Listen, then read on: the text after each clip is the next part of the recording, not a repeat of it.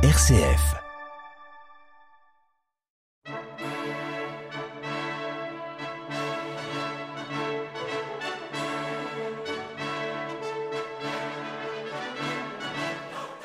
Charpentier ou philosophe, reine ou paysanne, pape ou bergère, ces hommes et ces femmes de toutes les époques et de toutes les nations ont agi pour le bien de l'humanité et pour la plus grande gloire de Dieu. Depuis 2000 ans, au travers de ces vies, une histoire s'écrit, celle de Dieu à l'œuvre dans le monde, celle de Dieu dans l'histoire, une histoire dont un chapitre vous est raconté par Laurent Verpoorten.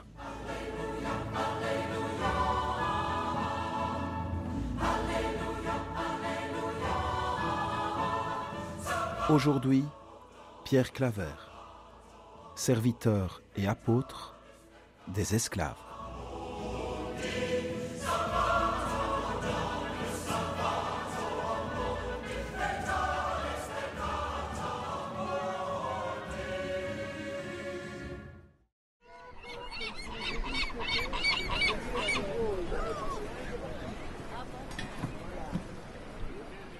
À Carthagène des Indes, porte du royaume de Nouvelle-Grenade, dans l'actuelle Colombie, un homme attend sur le quai de la trésorerie, lieu de débarquement du commerce négrier.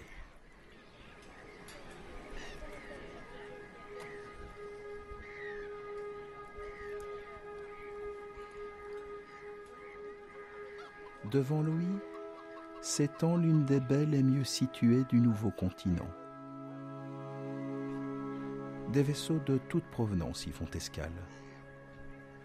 Dans ce port, transit et trafiquent tous ceux qui viennent conquérir trésors et domaines à la suite des conquistadors en ce début du XVIIe siècle. L'or et les richesses que l'Espagne tire de l'Amérique affluent ici. Pourtant, ni l'or, ni l'argent, ni le pouvoir n'intéressent cet homme vêtu d'une soutane rapiécée. Il attend, une sacoche serrée sous son bras gauche, les yeux fixés sur le large Pierre Claver songe aux dizaines de milliers d'esclaves qui, sur les côtes de l'Afrique occidentale, sont embarqués de force, puis au flot de ceux qui arrivent vivants à Carthagène.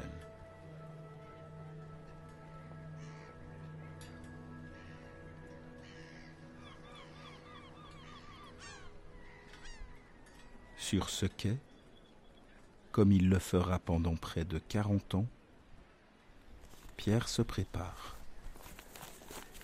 Il vérifie le contenu de sa sacoche.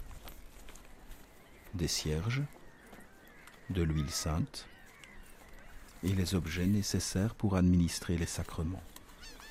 L'extrême onction aux mourants ou le baptême aux enfants nés pendant la traversée.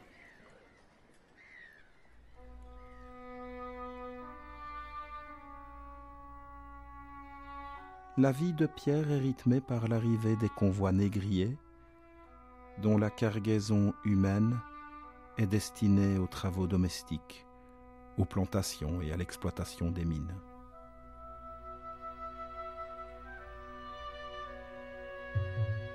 Au début de la conquête de l'Amérique, les colons avaient commencé par réduire en esclavage les populations indiennes. Les interventions répétées des papes et de la monarchie espagnole les avait rendus en principe libres. Mais l'amélioration du sort des Indiens a donné une dramatique impulsion à la traite des esclaves originaires d'Afrique.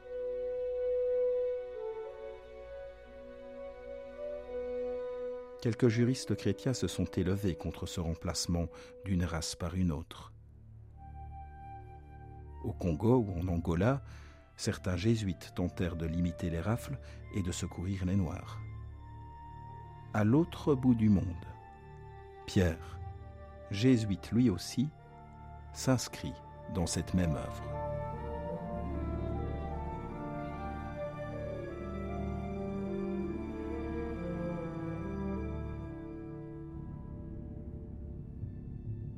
Après une traversée interminable, arrachés avec violence à leur pays, parqués, à fond de cale comme du bétail. Les captifs arrivent dans un état épouvantable. Le nombre des captifs s'est alors réduit de moitié. Les survivants sont malades et affamés. Déjà, le port commence à s'agiter. Une rumeur gagne la ville, pressée d'accourir au-devant des vaisseaux du roi. On brûle d'apprendre quelques nouvelles d'Europe, insensibles à celles qui viennent d'Afrique, sinon pour faire du profit.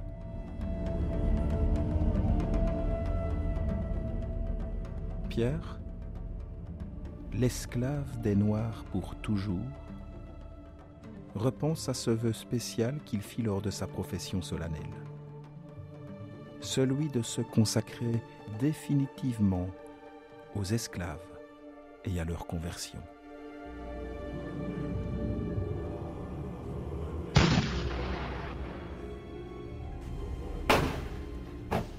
Soudain, des décharges d'artillerie le préviennent que la flotte est entrée dans le port de Carthagène.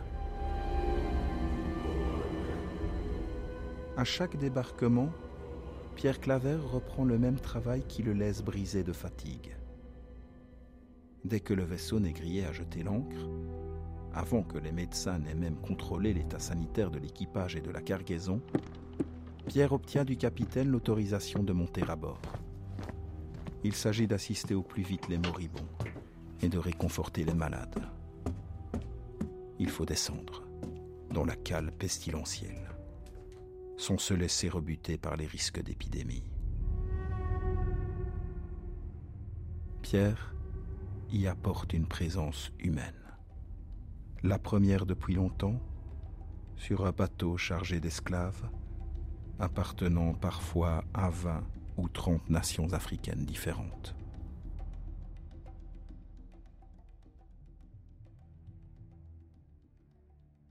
Après des mois de traitements inhumains, Pierre est le premier blanc à adresser aux captifs noirs une parole fraternelle.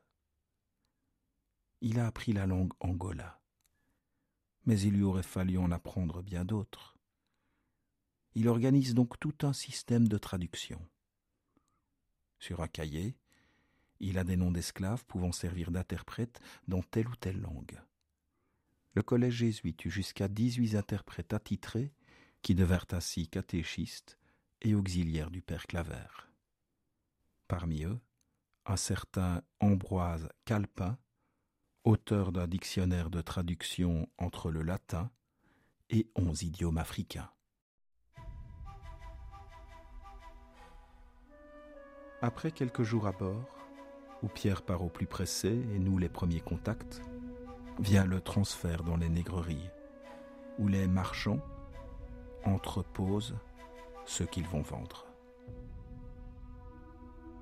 Sur le quai, Pierre aide les plus faibles, spécialement les malades, qu'il transporte avec ses auxiliaires sur des charrettes. Pendant cette période de captivité intermédiaire, outre les secours matériels, Pierre apporte le baptême à ses frères, les esclaves noirs. Au début de son apostolat, il avait commencé par aller à la recherche des esclaves dans les plantations et dans les mines. Mais il s'est vite aperçu que, s'il voulait les catéchiser, il fallait agir dès leur arrivée à Carthagène avant qu'ils ne fussent dispersés. D'abord, il nourrit, lave ou confère les sacrements aux malades en état de les recevoir. Puis, Pierre réunit les autres prisonniers dans la cour à l'extérieur. Il dresse alors quelques toiles peintes sur lesquelles sont représentés les mystères de la vie du Christ. Ses commentaires et ses instructions sont traduites par ses auxiliaires qui répètent aussi ses gestes.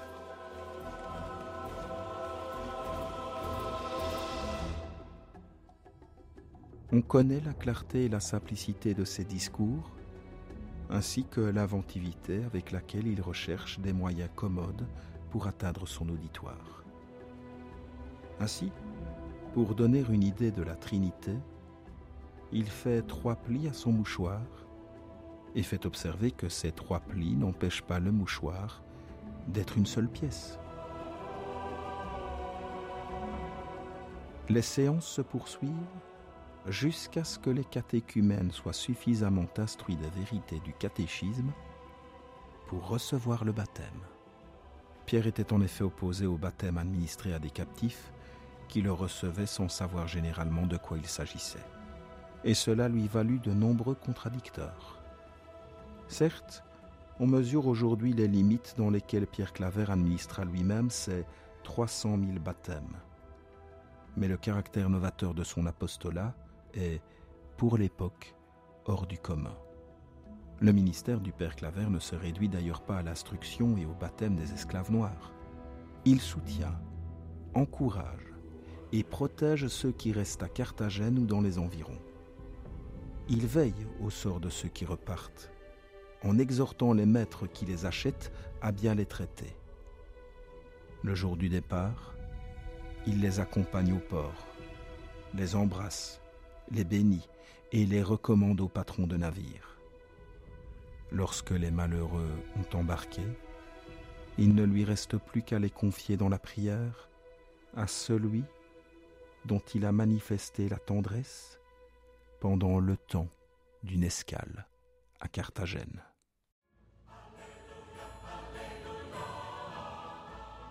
Pour les milliers d'esclaves qu'il a soulagés, Pierre Claver a fait briller dans leurs ténèbres la lumière de la bonne nouvelle. Il fut canonisé à la fin du XIXe siècle par Léon XIII, qui le déclara patron de toutes les missions auprès des Africains.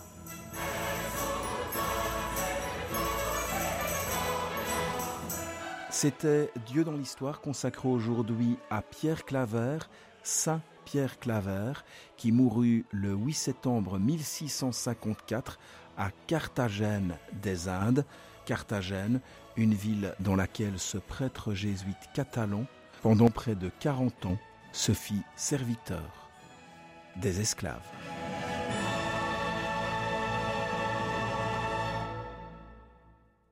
Cette émission était réalisée sur base de l'ouvrage collectif intitulé Le Livre des Merveilles publié chez Mamplon en 1999.